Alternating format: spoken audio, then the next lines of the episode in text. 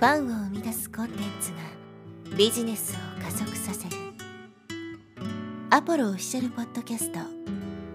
超ブログ思考。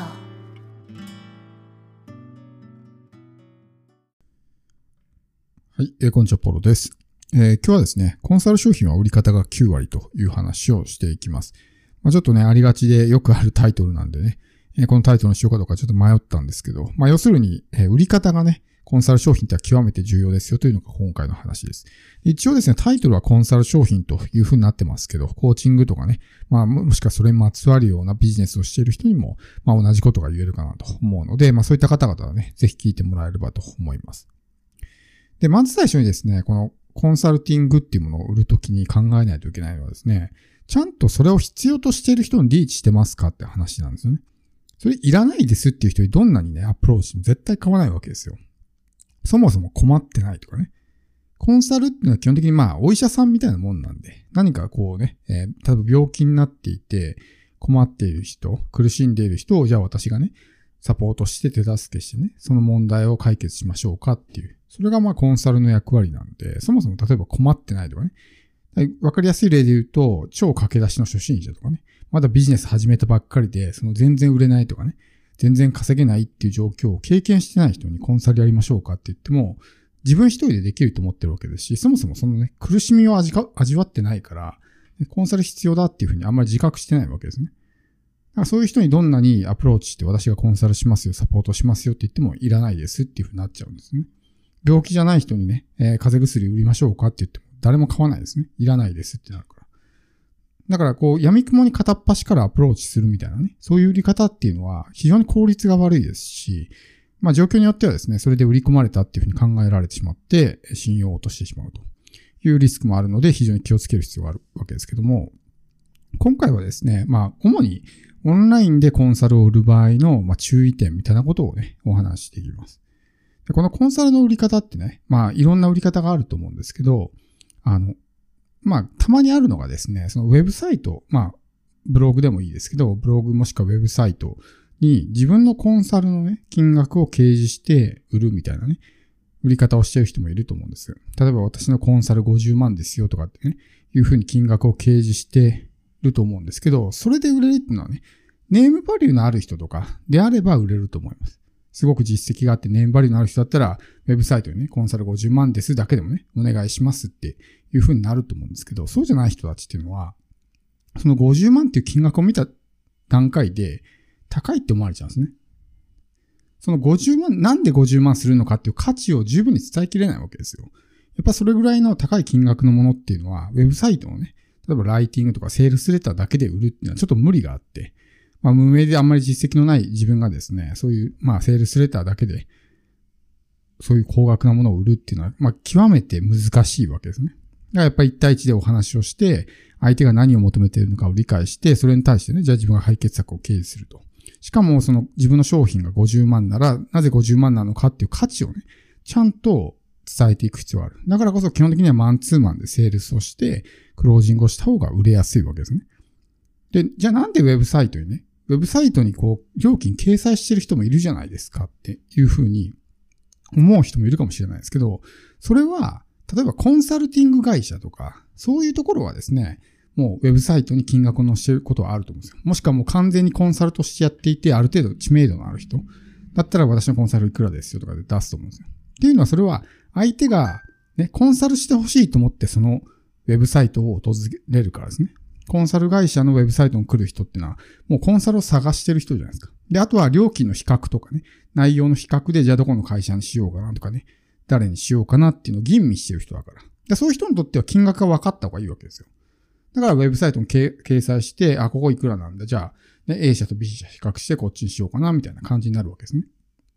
だけど僕たちの場合は基本的にそういう状態じゃなくて、やっぱり最初はね、我々を知ってもらってっていう段階から始まるわけですよ。どこの誰かもわかんないっていう状態からスタートするんで、まずは認知してもらう必要があるわけですけど、相手が自分のことを全く知らない、信頼関係がほとんどない状態で、ね、私のコンサル50万ですよって言っても、本当にそれが50万の価値があったとしても、相手がその価値を理解できないわけですね。で、最初にパッと金額を見た段階で、高いっていうね、まず最初の印象をそういうふうに感じてしまうわけですよ。そうするとそこにアンカリングが入るんですね。高いって、この人は高いってね。アンカリングが入っちゃうからもうその後何を言っても響かないみたいなね、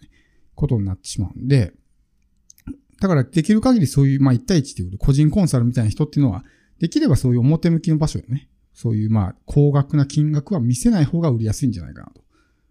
だって例えば50万って出して高いって思われたら、もうその人にね、えー、その後じゃあ何かお願いしようってならないじゃないですか。でも最初の入り口が例えばね、無料相談とか、例えばじゃあ個別相談 1000, 1000円ですかね、3000円ですっていうふうにやって、そこで来ていろいろ話をして、じゃあ50万ですよって価値をちゃんと伝えた上で50万ですよだったら売れるかもしれないですけど、最初から50万ですよってなったら、あ、もうこの人高いからやめとこうってなっちゃうんですね。だその先に進んでいかないんで。なので、そういうまあ売り方を気をつけないといけないですし、あとはですね、その単発もの、いわゆるそのスポットコンサルと言われる、一回かっこっきりのコンサルティングとかもね、売ってる人いると思うんですけど、まあこれも本当にその人のね、やり方なんで、絶対的にこういう風にした方がいいっていうのはないんですけど、まあたまにあるのがですね、その一回こっきりのコンサルティングが高すぎるっていうのがあるんですね。私のコンサルは一回、えー、例えば90分で2万円ですとかね、60分で1万円ですとかってなったら、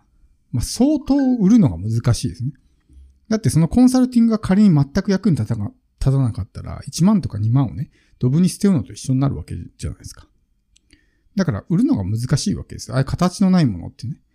それこそコンテンツとかでもやっぱり1万とか超えてくるとね、相当売るのが難しくなるわけですけど、それをたった1回大きいのね、コンサルティング。コンテンツはまだですね、そのデジタルコンテンツが手元に残るから、まだマシなんですね。でもコンサルティングでそれ終わったらもうそこで何も残らないじゃないですか。だからよりその購入ハードルが高くなるということなんで、その、まあ、いわゆるそのフロントエンドですよね。個別相談。その一回こっきりのスポットコンサルっていうのは、フロントエンドになってるものですね。で、そこで個別相談してバックエンド売るみたいな感じですけど、その一段目が高すぎるわけですよ。最初のその購入ハードルを下げないと、そもそも誰も来ないみたいな感じになっちゃうんで、そこであんまり大きな利益を出そうとするのではなくて、最初は安く、まあそのハードルを下げてあげるわけですね。1000円とかね、2000円、3000円とかって。安くしてあげると、とりあえずじゃあ行こうかなみたいな。だからお試しなわけですね。お試しなんだからお試し価格でやらないと。あんまり高すぎるとね、お試し価格にならないですから。だからそれがやっぱりその他の人がそういう売り方をしてるからってあるかもしれないですけど、それはその人の知名度とかネームバリューとかね、経験とか、そういったところを踏まえて、ある程度やっぱ実力のある人っていうのはね、まあ1万とか2万とか1回国旗のスポットコンサルで、それぐらいの金額をつけても売れるんですけど、そうじゃない無名の人たちっていうのはね、だってどこの誰かもわかんない人のね、相談、本当に役に立つかどうかもわかんない相談に、ね、1回国旗で1万払いますかってことですね。相当、ね、勇気がいると思うんですよ、それって。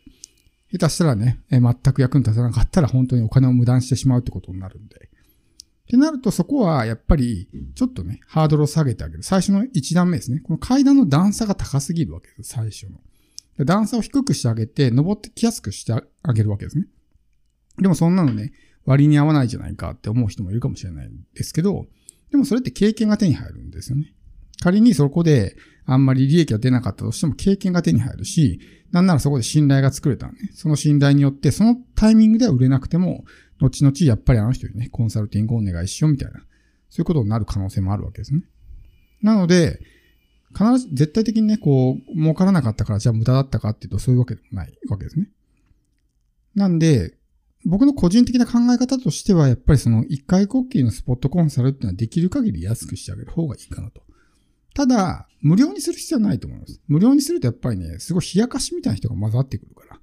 無料だからとりあえず言っとくかみたいなね。買うつもりもないし。で、相手のことも、無料だからぐらいの感じで、ね、えー、面倒くさかったら今日ね、あの、キャンセルすればいいやみたいな。もうドタキャンとかね、脳症と呼ばれますけど、その、ドタキャンですね。来ないっていう、そういうような状態になってしまうんで、そういうまあ冷やかしをね、えー、まあ来ないようにするためにまあある程度有料にして、ちゃんとお金を払う意思、それだけしてでも、個別相談を受けたいですよって人だけを絞り込んでやるのがいいと思うんですけど、ただそこがあまりにも金額が高すぎると、誰も来ないっていう風になってしまうんで、その先に繋がらないわけですね。実績を作りたくてもそもそもお客さんが来ないから実績は作れないみたいな感じになってしまうんで、そこのやっぱ売り方ですね。自分がお客さんの立場になった時に本当その金額払ってでも行きたいですかっていうところを考えていくと、ちょっとね、やっぱりその最初の1段目の段差を下げるっていうのはすごく大事ですし、ウェブサイトにね、自分のまあ、いわゆるバックエンド商品を出す場合っていうのも、その出し方をね、出すタイミングを間違えてしまうと。個別でちゃんといろいろ相手のヒアリングをして何を求めているか分かった状態で自分の商品の価値を伝えて売る50万と、それが全然伝えられない。もうライティングでちょこちょこっとね、見せるだけみたいな。しかもその先に金額を見られてしまったらね、もう後から何を言ってもそれを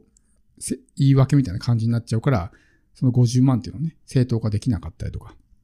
してしまうわけなんで、その金額を出すタイミングとかっていうのもすごく重要になってくるわけですね。なので、この本当コンサル商品とかを売る場合っていうのはね、もう特に無名の人とか、全然知名度、実績のない人が、オンラインだけでそういう高額商品を売るってのは相当難しいので。なので、そのあたりのね、売り方をしっかりと考えていかないと、全然売り上げにつながらないっていうふうになってしまうので、そこはね、あまりこう、なんていうか手間がかかるからめんどくさいとかっていうふうに言うんじゃなくて、とにかく経験を積むためにも、どんどんね、自分の時間を使って売っていくのがいいかなと思います。